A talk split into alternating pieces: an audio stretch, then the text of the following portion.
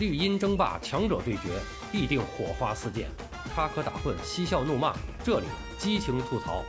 欢迎来到巴多的有声世界，咱们一起聊个球。朋友们好，我是巴多。今天呢，咱们不聊足球，咱们聊一聊上周六落幕的二零二二年尤伯杯，就是中国女子羽毛球队是以二比三。惜败于韩国队，呃，重演了十二年前尤伯杯决赛的一幕。其实我们翻开尤伯杯的史册，中国女子羽毛球队绝对堪称是常胜将军的代名词。从1984年首次参加尤伯杯赛以来，前后三十八年，这支团队仅仅输了五场球，二十届比赛夺得了十五个冠军、四个亚军和一个季军。打败过中国女羽的，仅仅有印尼、韩国和泰国三支球队。如此高的夺冠率，即便在国际体坛，也是罕见的。那么，由于种种原因，上世纪六七十年代，国羽是没有机会参加这个前国际羽坛主办的这个比赛。因在双边对抗赛屡屡击败印尼、丹麦等世界顶尖强队，中国羽毛球队在那个时候是享有“无冕之王”的头衔。随着前国际羽联和前世界羽联合二为一，这应该是在上世纪七十年代后期啊。国际羽联实现了大一统，国羽才有机会参加历史悠久的汤尤杯，啊，就汤姆斯杯和尤伯杯。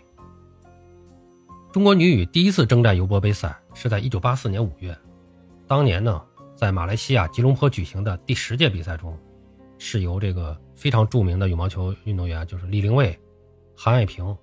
还有张爱玲、林英、吴迪熹、徐荣、吴建秋等这些顶尖高手组成的中国队，首次参赛就表现出了王者风范。中国队呢，从分组赛、半决赛直到决赛，一路是势如破竹，先后以五个五比零，不失一局的巨大优势，击败了英格兰、韩国等等五支劲旅，首次出席尤伯杯赛，即毫无争议的夺得了冠军奖杯。此后的四届比赛，中国女羽均如愿夺冠，创造了尤伯杯历史上第一个五连冠。一九九四年和一九九六年连续两届尤伯杯，中国女羽是遭遇了失利。那两届比赛都是在决赛中不敌印尼队。一九九八年至二零零八年，中国女羽在尤伯杯上再次掀起狂飙，创造了这项赛事历史上的最佳连冠纪录，六连冠。二零一二年到二零一六年，中国女羽又实现了三连冠。那么近三届尤伯杯赛，女子羽坛可以说是争夺日趋激烈。二零一八年在半决赛中，中国女羽是负于泰国队，首次无缘决赛。那么上届比赛呢，中国女羽是重新夺回了制高点。那么在一周前，中国女羽在新一届的尤伯杯中不敌韩国队。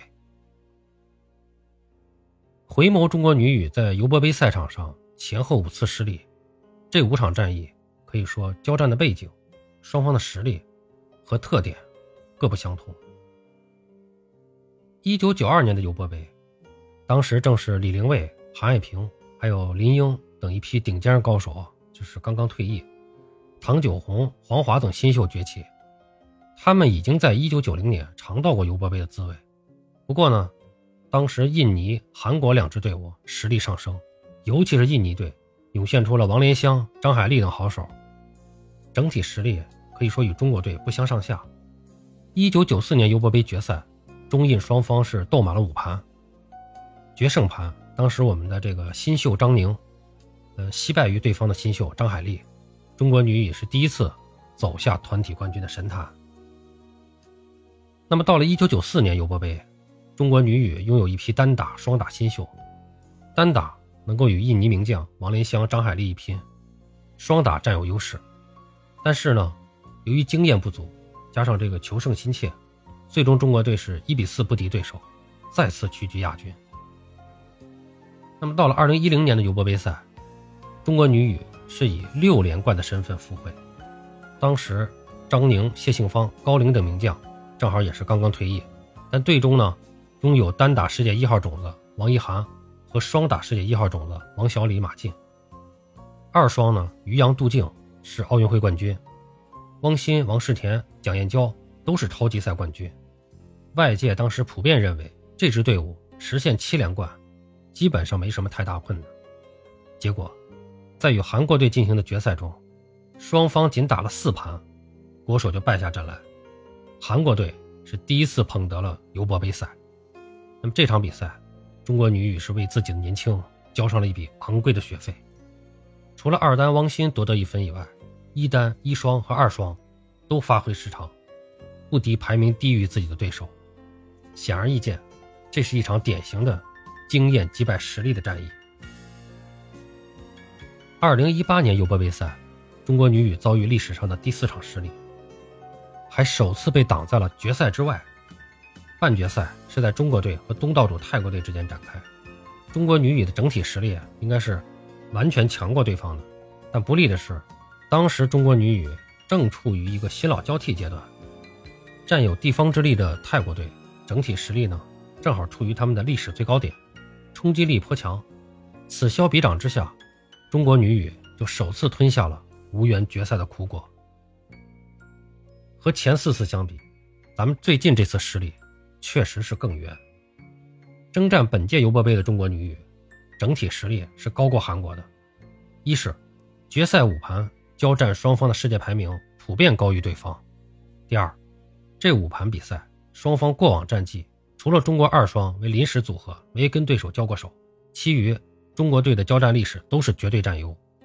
和以往四次战败不同的是，名将陈雨菲、陈清晨、贾一凡、何冰娇、黄东萍、杜月。经历近几年的风风雨雨，已经进入成熟期。小将王芷怡、李文媚、郑宇参加过上届尤伯杯，应该说这支团队的年龄结构、整体实力都胜过韩国队。结果呢，中韩决战拉开战幕以后，就充满了火药味儿。双方一单之争，陈雨菲在体力透支的情况下逆转，真的是非常令人感动。随后的一双大战，陈清晨、贾一凡在首局轻松获胜的有利局势下。后两局没能够把握住机遇，反胜为败，这个是真的是非常遗憾。第三盘，双方第二场单打大战，实力明显占优的何冰娇发挥正常，笑到最后。到这个时候，应该说卫冕是非常有戏的。第四盘，我们的骑兵战术没能奏效，由奥运混双冠军黄东萍和小将李文媚组成的临时组合，最终是不敌对手。这个，我个人认为这个布阵欠妥。第五盘，新秀王芷瑜以申玉静的比赛。在那场球，对方是可以说是发挥奇佳，王芷怡很难打穿对方的防线。相反呢，申一静的拉吊落点又十分刁钻，把比赛呢拖到了这个决胜盘的韩国人，最终还是笑到了最后。我们呢是功亏一篑。当然了，这个话说回来啊，这个竞技赛场风云变幻无穷，我们不能用每场必胜的标准来要求任何一支团队。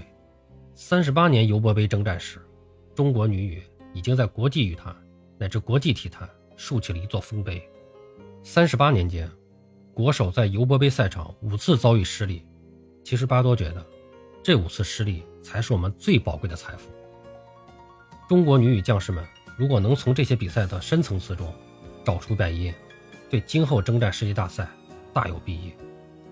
也相信此次意外跌倒的中国女羽会很快爬起来，在今后一系列国际大赛上再创佳绩。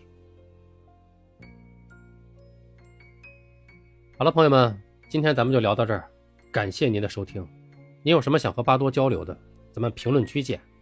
本节目由喜马拉雅出品，欢迎收听、订阅、评论、转发。巴多聊个球，我们下期再见。